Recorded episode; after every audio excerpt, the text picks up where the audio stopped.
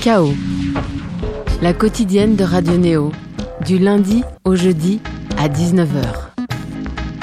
Bienvenue sur Radio Néo à Bourges sur le 100.0 à Toulouse sur le 94.8 et vous venez nous rejoindre à Paris sur le 95.2. Il est 19h et c'est l'heure de Chaos, la quotidienne culturelle de Néo. Un chaos connecté ce soir puisqu'il s'intéressera à ce que nos usages d'internet révèlent sur nous-mêmes ou plus précisément sur un segment donné de la société. Ce segment, c'est celui qu'a choisi notre invité, la sociologue Dominique Pasquier et c'est celui de la classe populaire et rurale. Elle en a stalké un vaste échantillon sur les réseaux avec leur accord, hein, pour son ouvrage L'Internet des familles modestes et nous dévoile comment Internet révèle et modifie les modes de vie, y compris dans les zones reculées des dynamiques urbaines. Mais son étude nous rappelle aussi que le web n'est pas l'outil démocratique que l'on voudrait croire et que, nous, et que nous ne sommes pas tous égaux devant cette masse infinie de ressources qui est pourtant considérée comme acquise pour tous. Dominique Pasquier, bonsoir. Bonsoir. Alors, est-ce que c'est pas trop addictif justement ce stalking? Vous voyez ce que je veux dire, le stalking sur Internet? Non, ça l'est pas. Il suffit d'arriver à contrôler ce qu'on recueille comme matériaux et puis après le, le dompter au fur et à mesure. vous les avez lâchés depuis ce temps-là, ça Vous revenez pas sur ces comptes C'était à longtemps Non, parce que j'y ai passé peut-être 8 euh, à 9 mois euh, avec beaucoup, beaucoup d'heures de lecture tous les jours et j'avais l'impression de plonger dans une piscine. Waouh Eh bien justement, on va plonger également dans cette piscine ce soir, Dominique Pasquier. Le chaos de ce soir est réalisé par Laura Aupier et tout plein de jeunes stagiaires autour d'elle et se prolongera avec une intervention de Julien Barré qui nous ne parlera pas ce soir de d'oralité mais plutôt de critique en ligne puisque vous avez également fait un bouquin là Dominique Pasquier. On va euh, aborder notre sujet ce soir en écoutant un extrait d'un documentaire de 1985, donc bien avant Internet. C'était produit par euh, la Bibliothèque publique d'information et ce que l'on appelait encore Antenne 2. Ça s'appelle, enfin ça s'appelait Il était une fois la télé de Marie-Claude Treilloux. Alors certains la connaissaient peut-être pour sa fiction sur le Paris Interlope euh, Simone Barbès ou la Vertu qui a été rééditée cette année. Mais là, elle était allée se poser avec les habitants d'un petit village de l'Aude, la Bastide en Val, pour savoir ce que la télévision avait changé dans leur quotidien. On va donc en écouter deux. C'est qu'on ignorait énormément de choses. Et, maintenant, avec la télévision, c'est tout. On voit tout. Il faut peut-être trier dans, les, dans tout ce qu'on dit.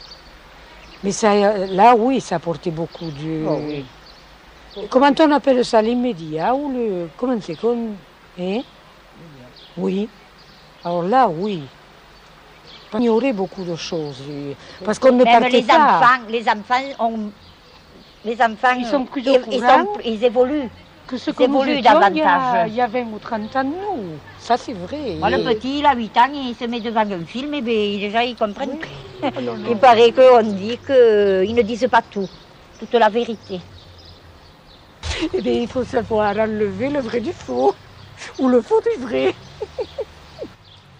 Enlever le vrai du faux et le, du, le, pardon, le faux du vrai. C'est, ça sonne quand même très très contemporain, toutes ces questions que se posaient ces, ces bonnes femmes en 85, Dominique Pasquier. C'est absolument génial cet extrait. Je trouve que la, la, comparaison avec la télévision tient super bien la route parce que d'abord c'est des problèmes en famille, hein, problèmes de régulation. Alors là, côté Internet, tout le monde est bien servi. Dès qu'on a des enfants, c'est vraiment euh, extrêmement difficile de fixer des règles, de mm. savoir ce qu'ils regardent et l'équipement très précoce en tablette que j'ai pu constater dans les familles où j'enquêtais, euh, évidemment, euh, pose question aujourd'hui, mm. hein, puisqu'il y a cette, cette idée chez les parents bah, de bien faire et bien faire, c'est initier son enfant à Internet le plus jeune possible pour pas rater le tournant de la modernité et Bien sûr, c'est compliqué parce qu'il y a une sorte d'illusion aussi mm. derrière tout ça.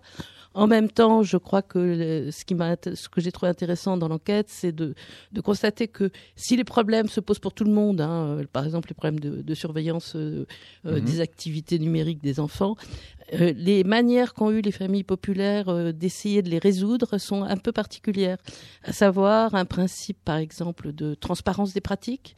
Euh, on fait beaucoup les choses en coprésence, on se met les uns à côté des autres, donc il y a plus de surveillance possible. Il n'y a pas de enfin, il y a mm. une désindividualisation des outils qui est assez frappante. Par exemple, on ne se sert pas du mail parce que mm. c'est trop perso. Et euh, comme on est obligé d'avoir une adresse mail pour, faire, pour acheter des choses en ligne ou pour euh, le contact avec les administrations, ben, l'adresse mail, celle de la famille ou des deux conjoints. Mm. Mais disons, les territoires personnels sont un peu euh, bridés de façon volontaire pour éviter que justement ben, on parte dans un univers beaucoup trop individuel et n'y ait plus de collectif. Euh, justement, Dominique Pasquier, dans quelle mesure on peut un peu euh, comparer l'arrivée de la télévision euh, à l'arrivée d'Internet dans ces zones rurales? C'est-à-dire, vous parlez notamment, quand vous parlez plus des familles, du fait que justement, il y a une, c'est le collectif. En fait, la télévision était plus collective qu'Internet, qui est beaucoup plus. On est derrière sa petite tablette comme ça. Est-ce que déjà sous cet aspect purement domestique, c'est comparable? Et également en termes de transmission des, des pratiques, transmission d'une culture, c'est comparable aussi? Alors, il y a une vraie différence entre les deux mm. outils, c'est sûr, euh, notamment et surtout euh, dans, les, dans les milieux populaires où la télévision est beaucoup regardée en famille, tous mm. ensemble. Euh, il y a le repas pendant les, le, JT, etc. Donc, il y a un certain nombre de rituels collectifs qui s'étaient installés autour de la télévision. Et c'est vrai que c'est une des choses qu'on racontait les interviewés, c'est-à-dire, bah, aujourd'hui, je regarde toute seule. Mm. C'était quelque chose qui n'arrivait pas avant, où il y avait les enfants qui étaient contents d'avoir une distraction où le, couple regardait ensemble. Alors que là, on voit qu'il y a cette, cette menace d'atomisation hein, qui, mm. qui, s'opère avec la, Internet et qui est très différente de la télévision de ce point de vue-là. Alors, le, le, segment de la société que vous avez choisi de, de couvrir, Dominique Pasquier, c'est ce que vous appelez donc une fraction non précaire des classes populaires et vous expliquez qu'en fait, la sociologie, vous êtes donc sociologue, euh, d'une certaine manière, soit s'intéresse aux beaucoup plus précaires, soit aux plus aisés. Pour quelles raisons moi, c'est ce qui m'a motivé pour mmh. euh, entamer ce travail qui a duré longtemps. Euh, c'était justement qu'il y avait un vrai trou dans les mmh. recherches. Il y a beaucoup, beaucoup de recherches sur les jeunes. Alors ça, ça s'explique assez bien. C'est que euh, en fac, les enseignants, ben, ils font travailler leurs étudiants, qui vont interviewer d'autres étudiants. Donc tout le monde, finalement, on tourne un peu en rond. C'est un petit peu incestueux, quoi. Finalement. c'est un petit peu incestueux. Et puis, les usages des jeunes sont plus innovants, euh, les usages des plus diplômés et des mm. usages des urbains sont plus innovants. Donc c'est plus facile d'avoir des financements pour les recherches parce que ça intéresse euh, les grandes compagnies, les mm. opérateurs de téléphone, etc. Donc c'est vrai que aller voir ce qui se passe dans, chez des gens un peu monsieur tout le monde, c'est-à-dire qui, ne sont pas euh, des migrants avec le mm. téléphone mobile, qui ont été pas mal étudiés par certains travaux, et, ça donne des choses vachement intéressantes d'ailleurs. Mais allez voir ce qui se passe dans une France euh, où il se passe rien a priori. Mm. Euh, sauf que les chiffres sont là pour le montrer, les, enquêtes du Crédoc par exemple, on voit très bien que le retard à la connexion qui était énorme jusqu'en 2005-2006 est complètement rattrapé aujourd'hui, surtout si vous prenez des familles avec enfants. Donc aujourd'hui, les gens qui ne sont pas connectés, c'est des gens de plus de 60 ans, euh, dont une partie ne veulent pas euh, se lancer dans l'aventure Internet parce que bon, ils se sentent pas capables, ils n'ont pas envie. Je dis c'est trop tard, c'est plus, j'ai passé le train quoi. Voilà, voilà, je laisse passer le train volontairement. Mais euh, c'est vrai que ces familles, elles se sont c'est incroyable à quelle vitesse cet outil s'est inscrit, euh, alors que c'est récent, ça a 10 ans pour euh, les plus anciennement connectés. Euh, c'est inscrit dans toutes les routines quotidiennes. on, m'a raconté, bah voilà, je me lève le matin, je regarde mes, mes notifications sur Facebook en prenant mon café. quand je fume une clope, je fais ça. Mm. Donc on voit que ça c'est un outil qui s'est inséré de façon incroyablement rapide dans la vie de tous les jours. Alors en plus, pour, euh, on va dire, représenter un petit peu ce segment, vous êtes vraiment intéressé aux agentes de service à la personne. Je voulais travailler, je voulais travailler dans les villages parce que mm. je trouve qu'il y avait trop de recherches sur les, les milieux urbains. Mm. Et quand on veut travailler dans les villages, euh, on s'aperçoit que bah, le métier le plus répandu dans les classes populaires et peut-être les gens les plus faciles à rencontrer, mm. c'est donc ces, ces, personnes qui sont au mieux aides-soignantes, mais aussi, par exemple, auxiliaires à domicile euh, en milieu rural. Hein. Il y a tout un développement de ces réseaux-là qui, qui, qui existent en France. Donc j'étais sûre de pouvoir trouver euh, des, des, des emplois en, en ciblant les employés des services à la personne. J'avais des gens qui avaient une certaine stabilité d'emploi pour certains, pas pour tous, mais quand même, ils sont pas dans la précarité, mais euh, ils gagnent leur vie. Ils ont assez mm. souvent un CDI. Simplement, euh, les fins de mois sont justes. Sont pas, c'est pas, il n'y a pas beaucoup d'argent. On travaille, mais on n'est pas riche ce qui d'ailleurs nécessite, vous le dites dans votre livre, une comptabilité très très rigoureuse. Oui. Alors on va on va se, se, poser un peu la question de la forme de votre livre, qui est un petit peu différent, je trouve, des certains livres de sociologie, parce que parfois il y a une écriture qui est un petit peu plus fantaisiste, et notamment vous prenez en fait votre matériau de, de base. Donc je rappelle le, titre du livre, c'est l'internet des familles modestes. Ce sont tout ce qu'on poste en fait, tout ce qu'on partage sur internet, c'est-à-dire qu'il y a des reproductions entières de ces fameux panneaux de citations ou panneaux humoristiques que certaines personnes partagent sur euh, Facebook notamment. Et il y a également des, des, des, conversations entières retranscrites avec les fautes d'orthographe, etc. dedans. Quelle valeur scientifique peut avoir ce, ce matériau-là finalement? Je, je me rends pas compte vraiment si on le, si c'est si utilisé, si couvert que ça finalement dans la sociologie. je crois que j'ai été la première à essayer de traiter ça de façon qualitative, c'est-à-dire mmh. qu'il y, y a, des travaux sur les réseaux, sur Facebook, etc., qui sont et d'ailleurs des travaux qui sont issus de l'enquête où j'ai pu récupérer ces comptes, euh, où on s'intéresse plutôt à la manière, à la morphologie des réseaux des gens. Euh, mais du coup, c'est, on est très loin euh, du mhm. matériau. Alors moi, je me suis dit, c'est, c'est intéressant. Je prends des gens qui ont le même profil social que ceux que j'ai interviewés avant. bon, donc des adultes qui vivent à la campagne, qui sont employés des services à la personne ou ouvriers. et puis je regarde ce qu'ils se disent, ce qu'ils échangent. Donc, j'ai travaillé sur des, comptes Facebook depuis l'ouverture du compte. Donc, je pouvais avoir plusieurs années de compte. Alors, c'est un matériau qui est très très déconcertant euh, parce que il n'y a pas de méthode hein, pour euh, analyser tout ça.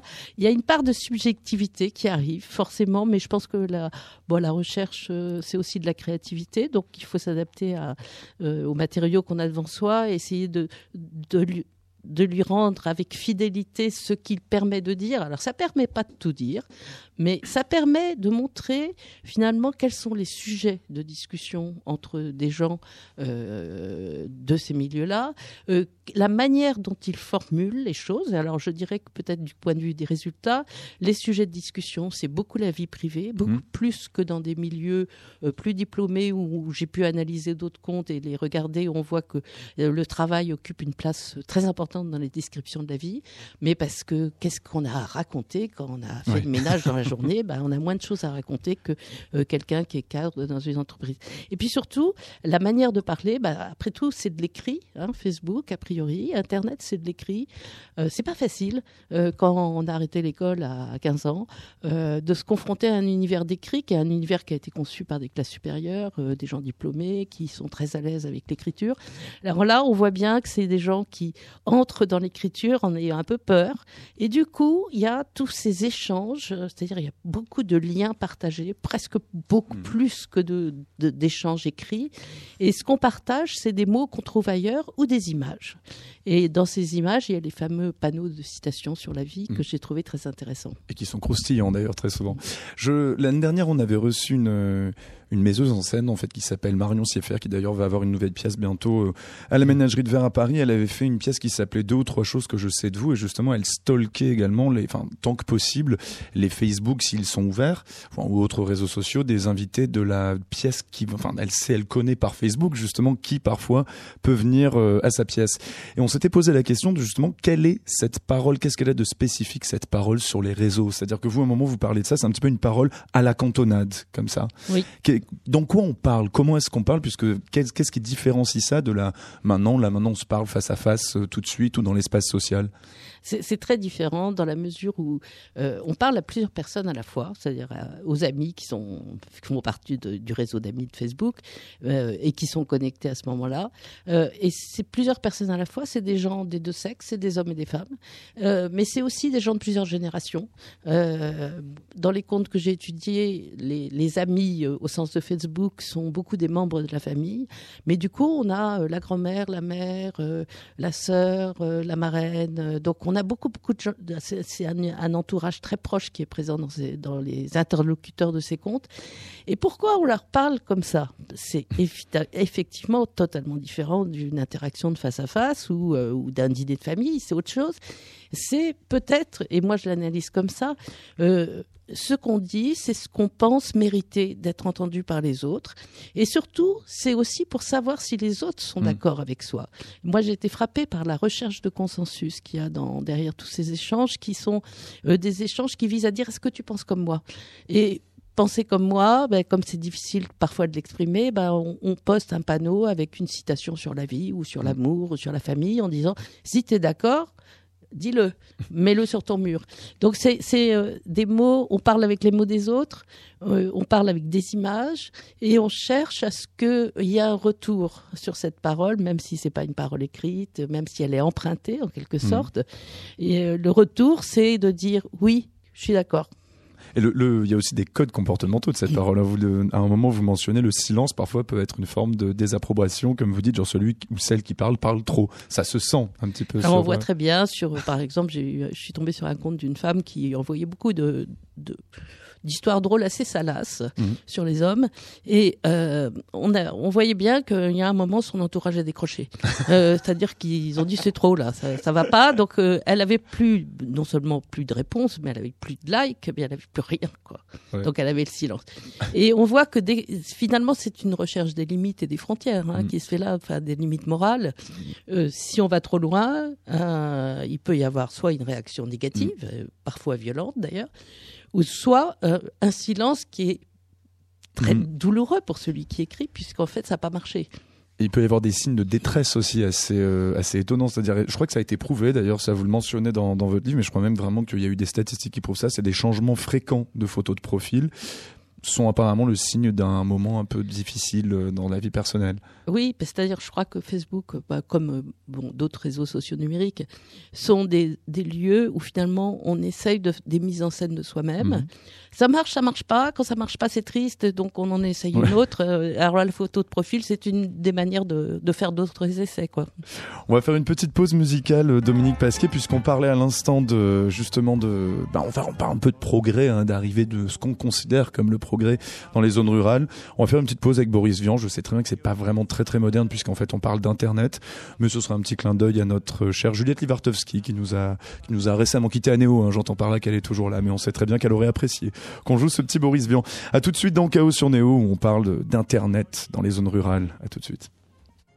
Ah, Gudule, viens m'embrasser et je te donnerai un frigidaire, un joli scooter, un atomixer et du dalopio, une cuisinière avec un four en verre, des tas de couverts et des pelles à gâteau, une tourniquette pour faire la vinaigrette, un bel aérateur pour bouffer les odeurs.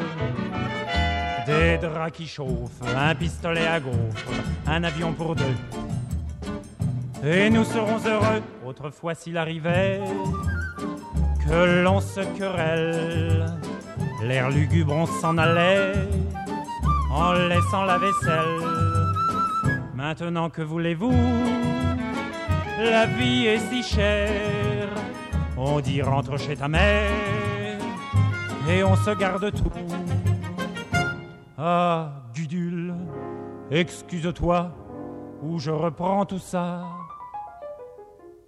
Mon frigidaire, mon armoire à cuillère, mon évier en fer et mon poêle à mazout, mon cire godasse, mon repas solimace, mon tabouret à glace et mon chasse-filou, la tourniquette, à faire la vinaigrette, le ratatine ordure et le coupe friture. Et si la belle se montre encore rebelle, on l'affiche dehors pour confier son sort au frigidaire, à l'efface poussière, à la cuisinière, au lit qui est toujours fait, au chauffe savate, au canon à patates, à les ventres tomates, à l'écorche poulet. Mais très très vite, on reçoit la visite d'une tendre petite qui vous offre son cœur. Alors on cède, car il faut qu'on s'entraide. Et l'on vit comme ça, jusqu'à la prochaine fois.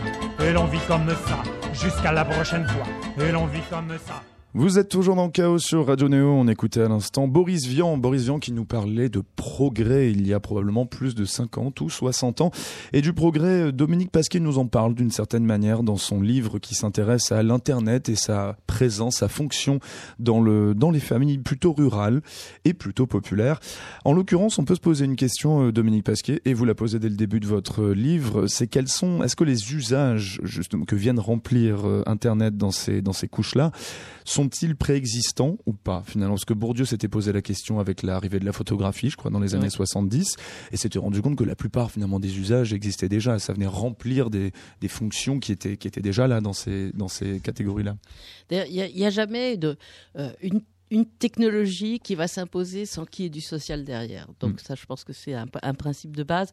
Après, cette technologie-là, a priori, elle, bouleverse beaucoup de choses. Hein. la possibilité d'interagir à distance, mais il y avait le téléphone qui le permettait. Donc on pourrait décliner à chaque fois dans ce qu'ouvre Internet euh, trouver des repères plus anciens.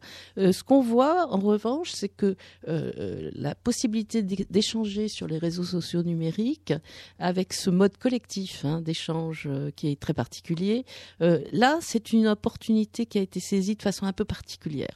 Et je pense qu'elle n'est pas saisie de la même manière dans tous les milieux sociaux et que le, bah, le, niveau de diplôme, mmh. le profil de l'individu, l'endroit où il vit, etc., se, en fait, avec Internet, on a beaucoup de dispositifs sociotechniques qui sont très plastiques. Euh, mm. On peut en faire ce qu'on veut.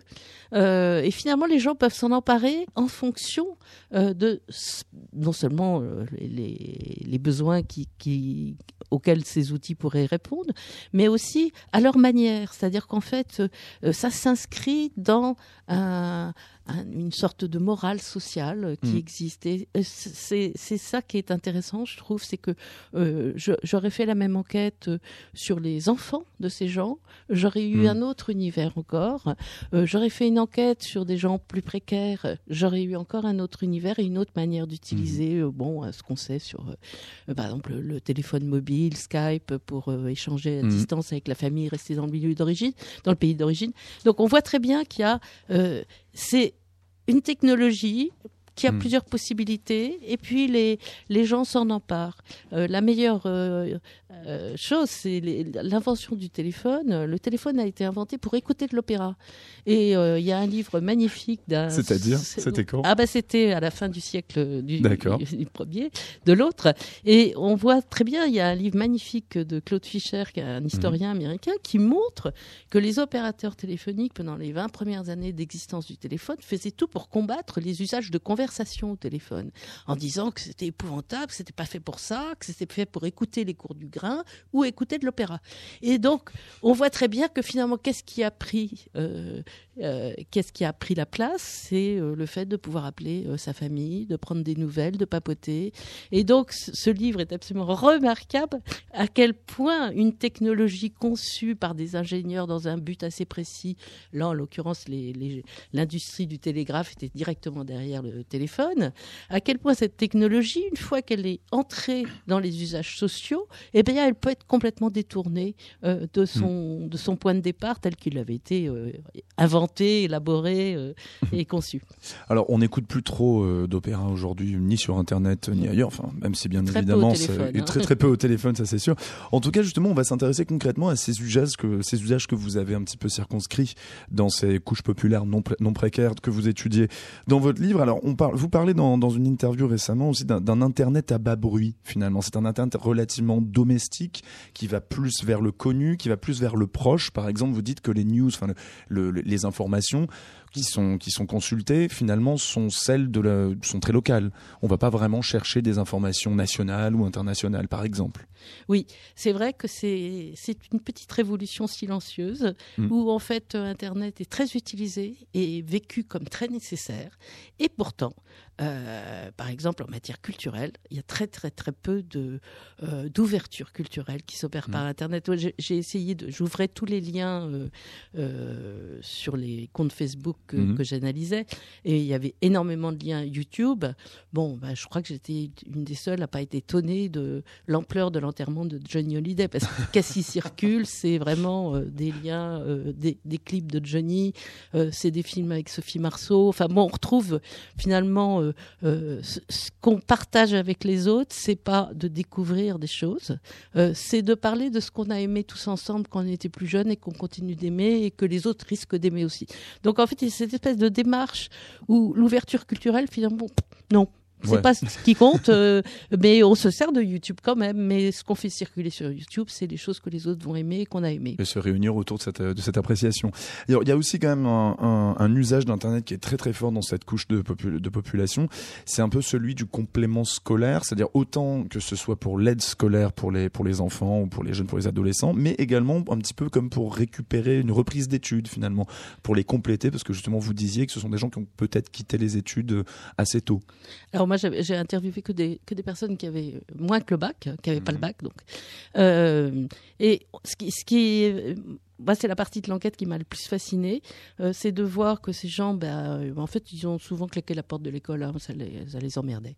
Euh, et ils, ont, ils sont entrés dans la vie active. Et, après, il y a une espèce de retour sur eux-mêmes qui est, bah tiens, il y a cette opportunité de pas se sentir humilié quand le môme revient à la maison avec un, intitulé de devoir où on comprend rien et on est obligé de lui dire demande à la maîtresse demain.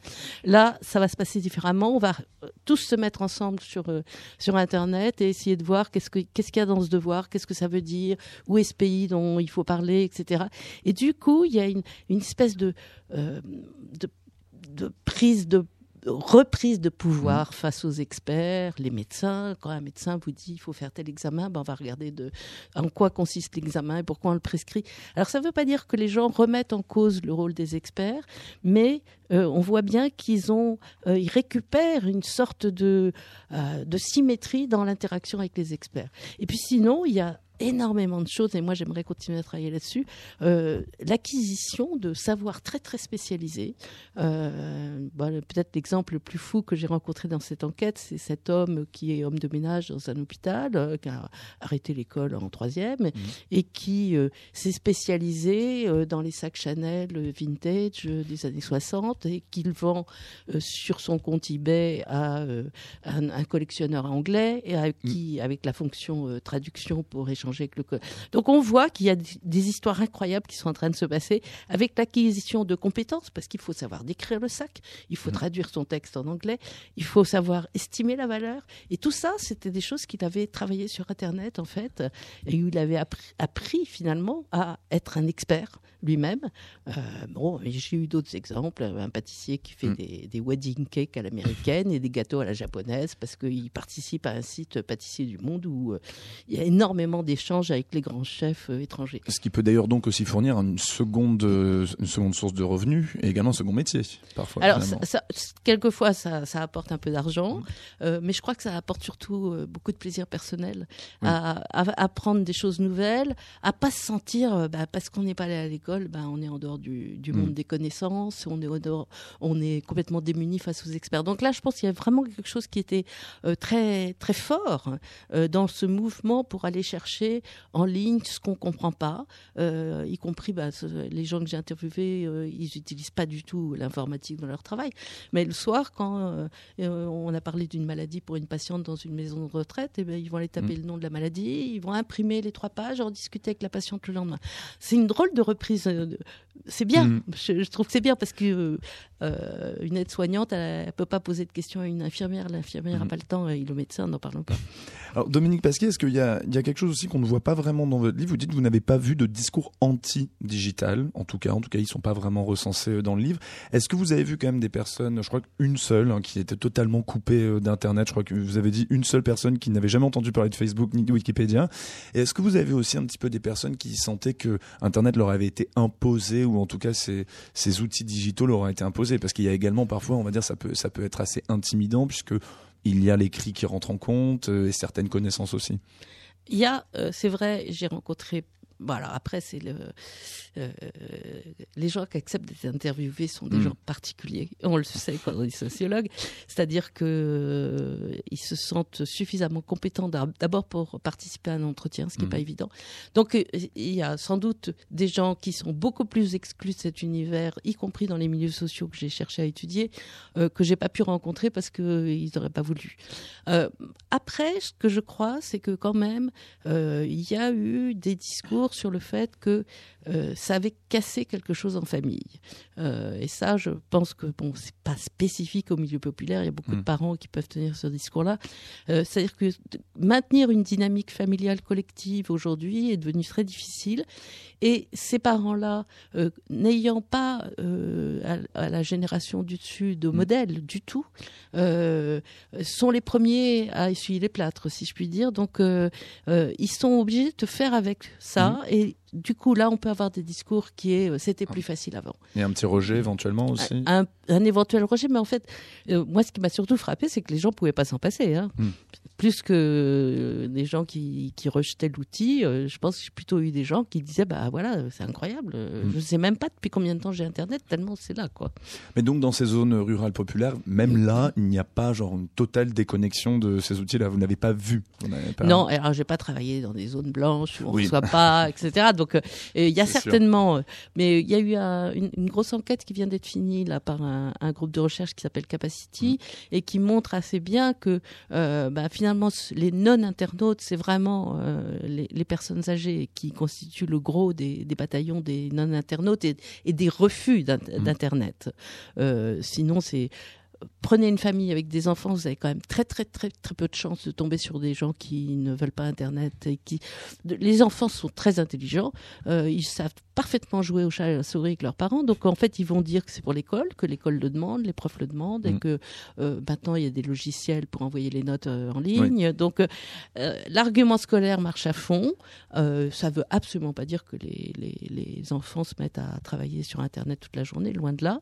Ils font d'autres choses, mais l'argument scolaire il fonctionne à plein, à plein.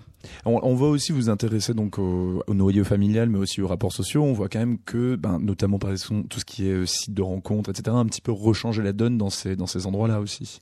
Oui.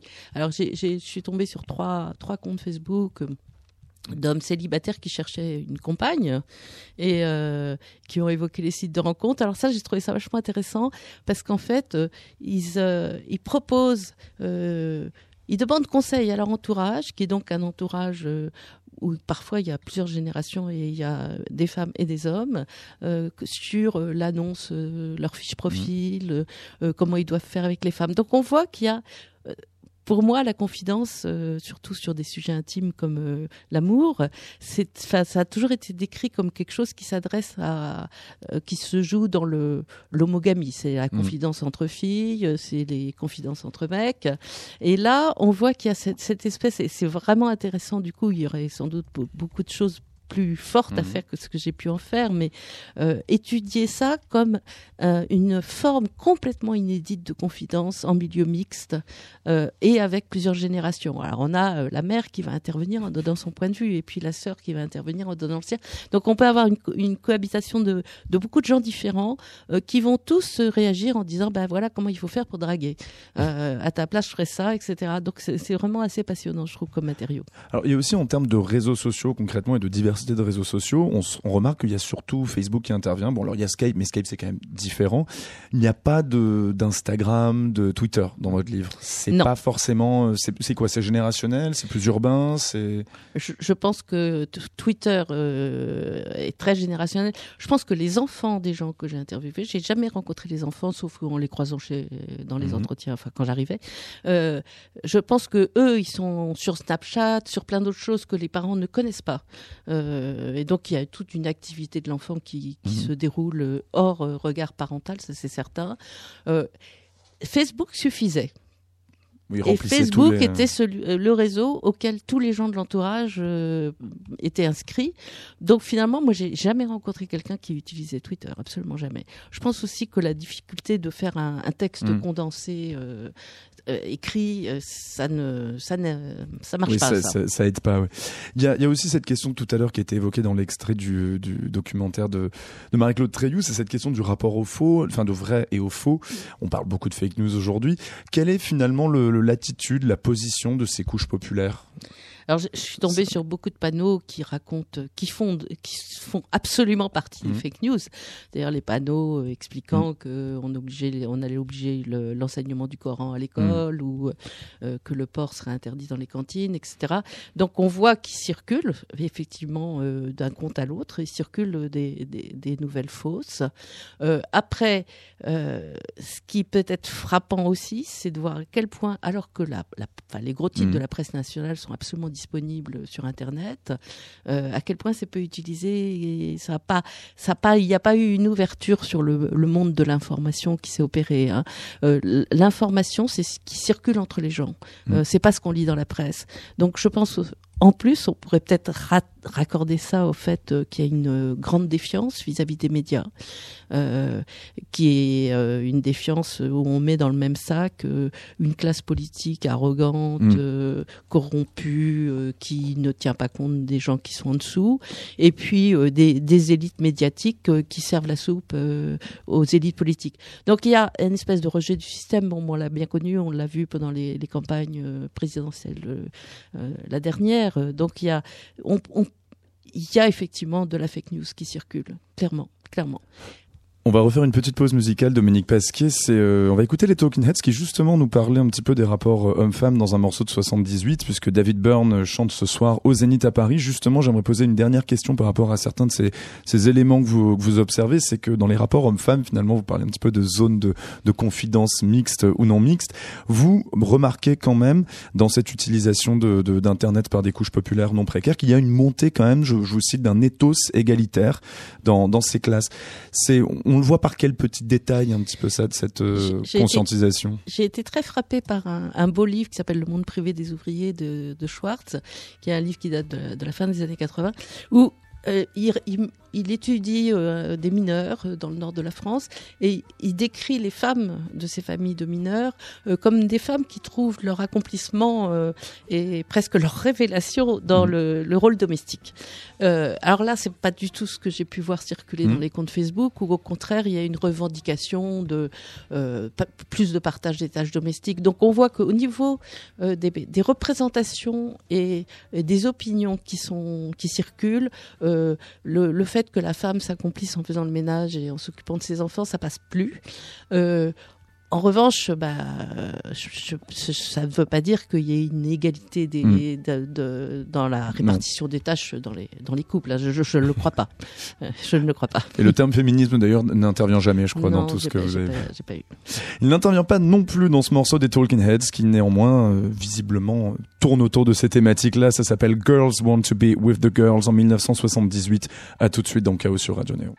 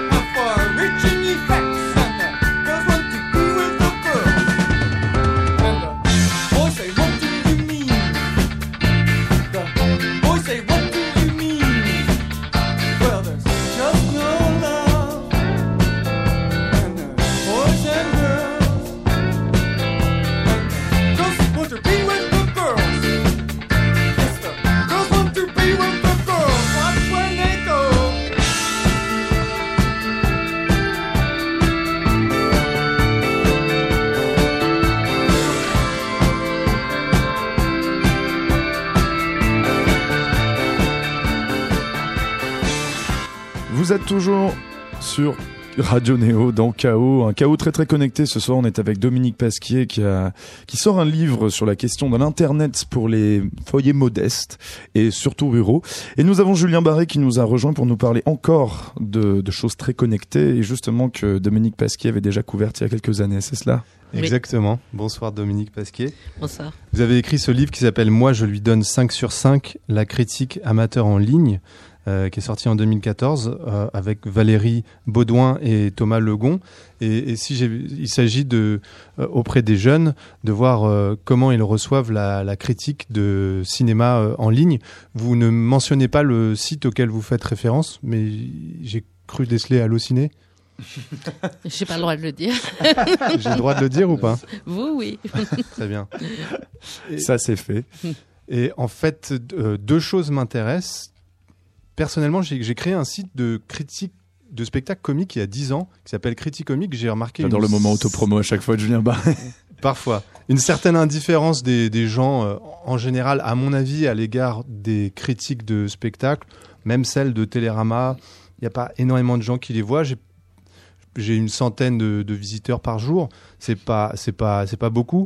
Et par contre, il y a un site qui fonctionne incroyablement qui s'appelle Billet Réduc, qui est en fait un recueil de, pour les gens qui, qui, qui a une billetterie en ligne, donc qui permet aux gens de d'acheter euh, moins cher. Il y a juste des, des frais de réservation et tous les humoristes à la fin de leur spectacle font la pub Mm. pour Billet Réduc et euh, on on a ainsi une sorte de compilation de tous les, avis des gens, avec euh, faute d'orthographe ou non, euh, avec faux avis ou non. Parfois, il y a une sorte de, euh, collectivement de- de- d'acclamation pour un artiste qui peut sembler douteux. Voilà. Est-ce que vous avez Tu veux un- dire par là qu'il y aurait un petit peu des fake comments, c'est ça? C'est possible. Et par ailleurs, je peux pas lutter contre euh, Billet Réduc et je pense qu'aucun support euh, individuel ne peut le faire parce qu'il y, il y a parfois 500 critiques Mm. pour un spectacle. Donc il y a quand même une. Et après, j'évoquerai euh, les, les critiques de Google Maps, mais il y a cet effet de masse.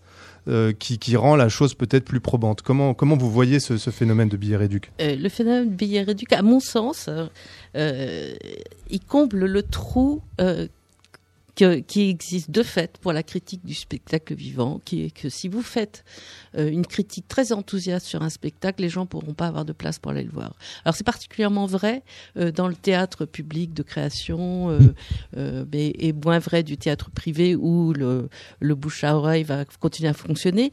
Mais je pense que euh, ce qui a fonctionné chez Billet Réduc et qui est peut-être plus compliqué à mettre en place dans- sur votre site, euh, c'est le fait que euh, on, on parle, on parle d'un d'un spectacle qu'on a vu sur Billet Réduc.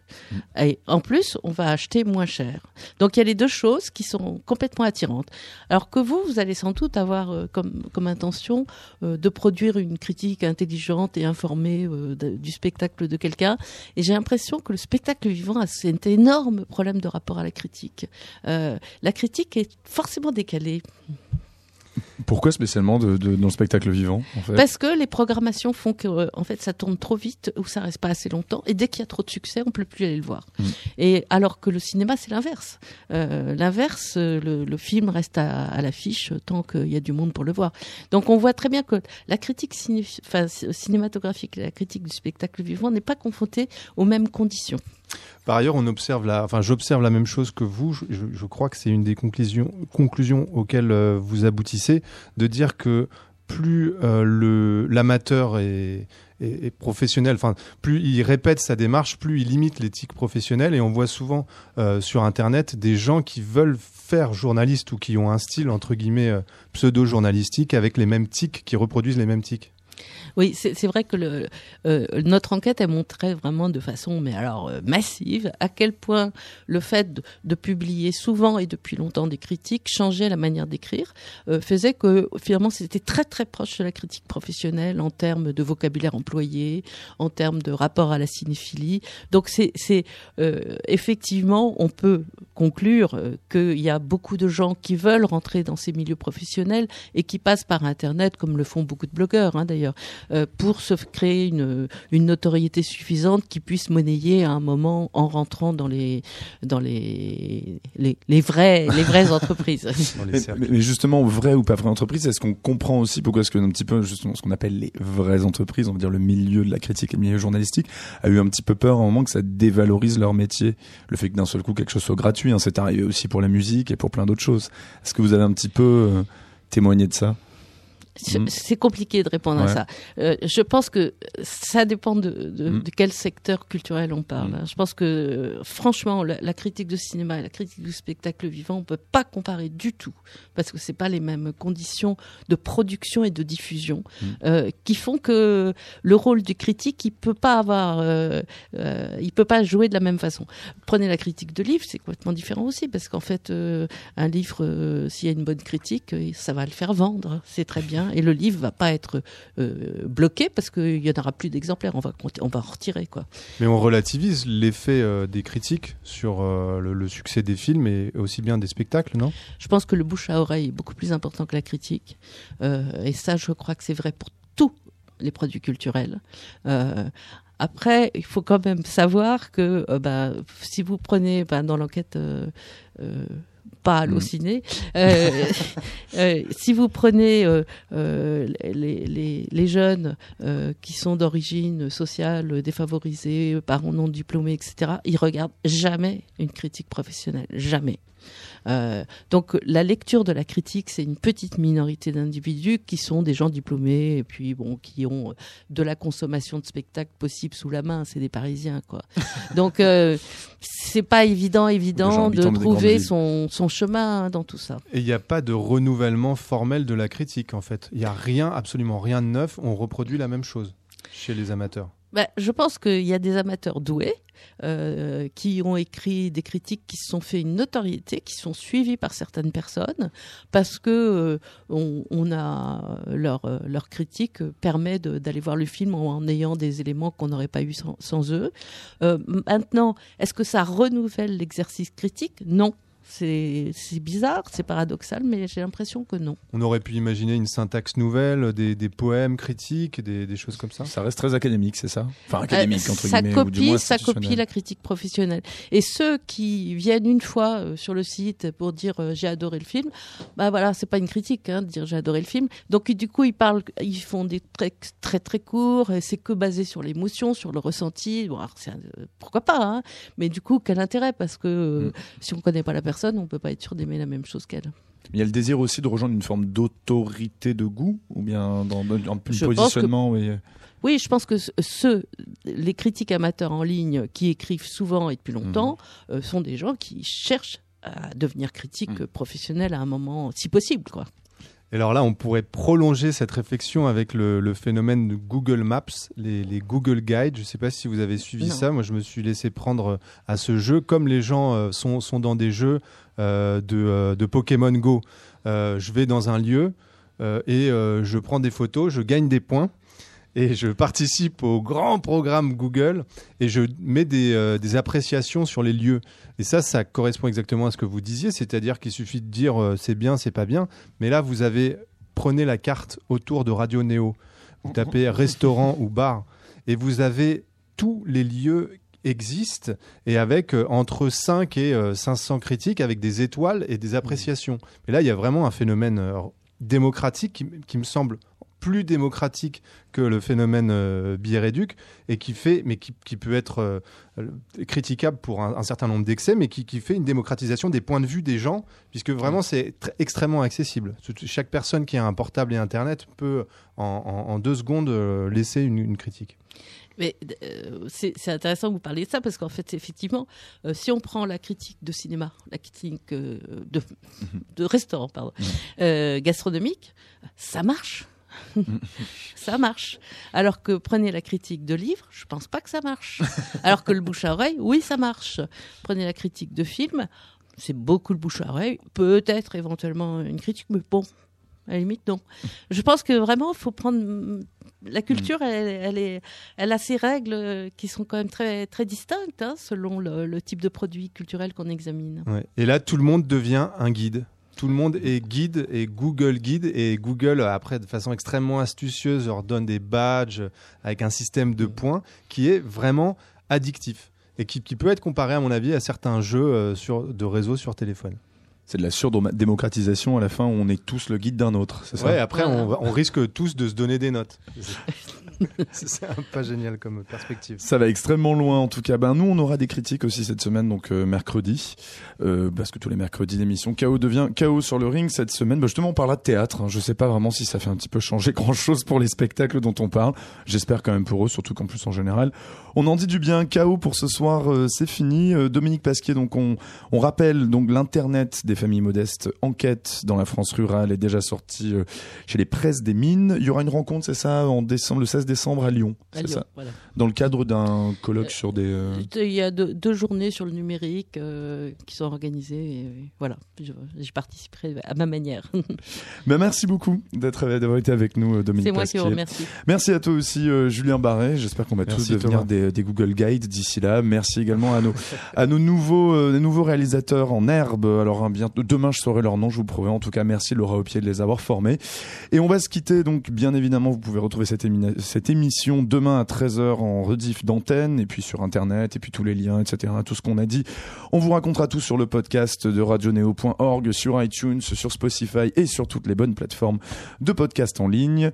On se quitte sur un morceau. Ben là, tout à l'heure, on écoutait donc David Byrne qui joue ce soir au Zénith à Paris. Là, on va écouter quelqu'un d'autre qui joue aussi un petit peu de la même époque ce soir, donc à Paris. C'est au Bataclan, c'est Echo and the Bunnyman. On écoute un de leurs premiers singles, Velias Terrace. Passez une très bonne soirée sur Radio Neo.